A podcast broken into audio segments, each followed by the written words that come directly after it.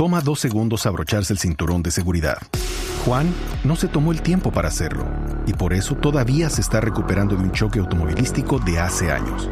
Ricky no pensó que fuera importante y su terapia física después del choque ha costado miles de dólares. Y Patricio no quería llegar tarde y ahora pasará semanas en el hospital. Abróchate el cinturón de seguridad. Son dos segundos que pueden salvar tu vida. Abrochado o multado. Un mensaje de Netza.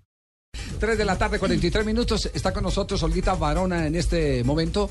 Nos comunicamos con la sala de redacción del periódico El Espectador porque se viene el deportista del año. y eso sí que está apretado. Bueno, apretado además porque hoy ha sido elegido como mejor clavadista de altura en el mundo Orlando Duque, nada más y nada menos que en la, en la reunión de la FINA, ¿no? Claro, recordemos que la Federación Internacional de Natación está en la gala anual re- dándole el premio a los mejores deportistas del año en esas categorías. Y el mejor clavadista del mundo es colombiano. Pero miren, miren. Claro, llama Ricardo Rego, hermano. Mejor clavadista para mí Rego, el de este año. Caterini Barwen. Caterini Barwen finalista para mejor atleta del año. No, y además eh, campeona de, De la Liga Diamante. De la Liga Diamante. Y la niña de Nairo Sensacional. Quintana, campeón del Giro de Uy, Italia. sí, estar dificilísimo ¿Cierto? La de la James cicla. Rodríguez puede ganar el Puskas con ese golazo. Sí. Mejor gol del y botín de oro del Y Y el mundial. once ideal, Y la niña de las ciclas. Y botín de oro La niña de las bicicletas también. Mariana Pajón, campeona mundial en Holanda. Mariana No, no, Pajón. Olguita, ¿cómo vamos a hacer?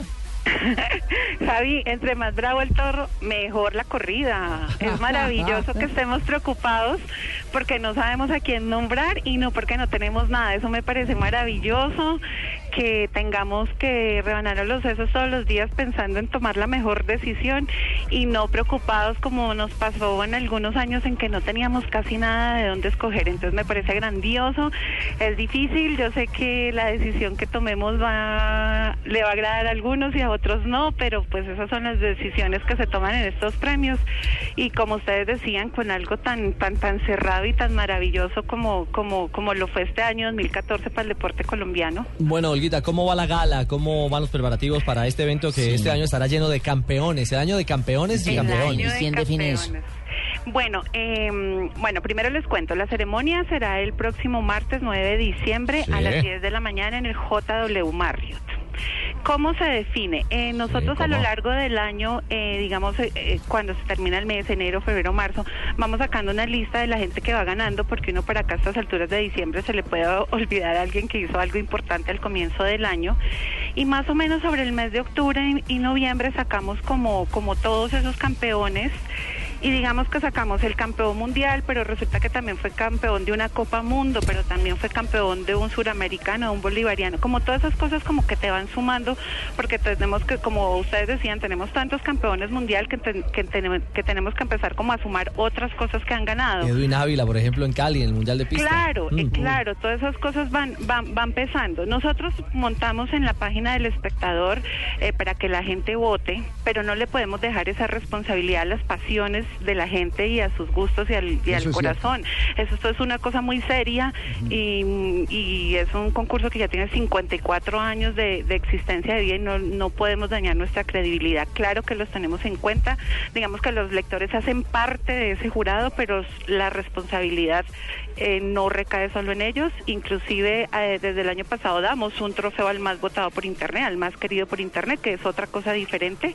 Nosotros tenemos acá un comité, primero nos, ases- nos asesoramos como de grandes expertos en cada disciplina, eh, de periodistas, eh, la redacción del espectador junto con la directiva del espectador, Fidel Cano, el editor general, hacemos reuniones como muy serias basadas en eso que les hablo de, de, de cómo además del título mundial también sumaron algunos otros títulos y, y para nosotros es absolutamente importante, Javi, aunque esto es el deportista del año, que nuestros galardonados también sean grandes seres humanos. Eso es el legado del espectador, sí es que sí el que legado de don Guillermo Cano y eso lo tenemos muy claro. Primero seres humanos y por supuesto grandes deportistas porque de eso se trata este galardón, pero queremos ser ejemplos también para la juventud. Pero Bueno, ojo, hermano, ojo, porque, Javier, ¿qué pasa, Jimmy? Oh, porque usted sabe que yo desde el cielo lo veo todo. ¿Tiene el deportista del año? No le voy a decir quién es el deportista del año, aunque ya lo sé. Sí. Pero sí le voy a decir quién va a presentar espectacular eh, programación que tiene el espectador para ¿Al el deportista presentador del año? ¿Quién? Presentador del año. Homenaje grande a Hernán Peláez Pero Restrepo. por supuesto, Ojo. es nuestro maestro de, cene- de ceremonias de lujo, lleva 18 años Ya se pensionó. siendo, siendo el maestro de ceremonias. Peláez Y, nunca se pensionará. y como Sí, dice mi director Fidel Cano, el 99% del éxito del deportista del año es Hernán Peláez. Eso es está así de claro. Sí. Fidel. Nunca se pensionará Hernán Peláez. Ay, yo Muy ni bien. quiero que Nunca. se pensione. Muy bien.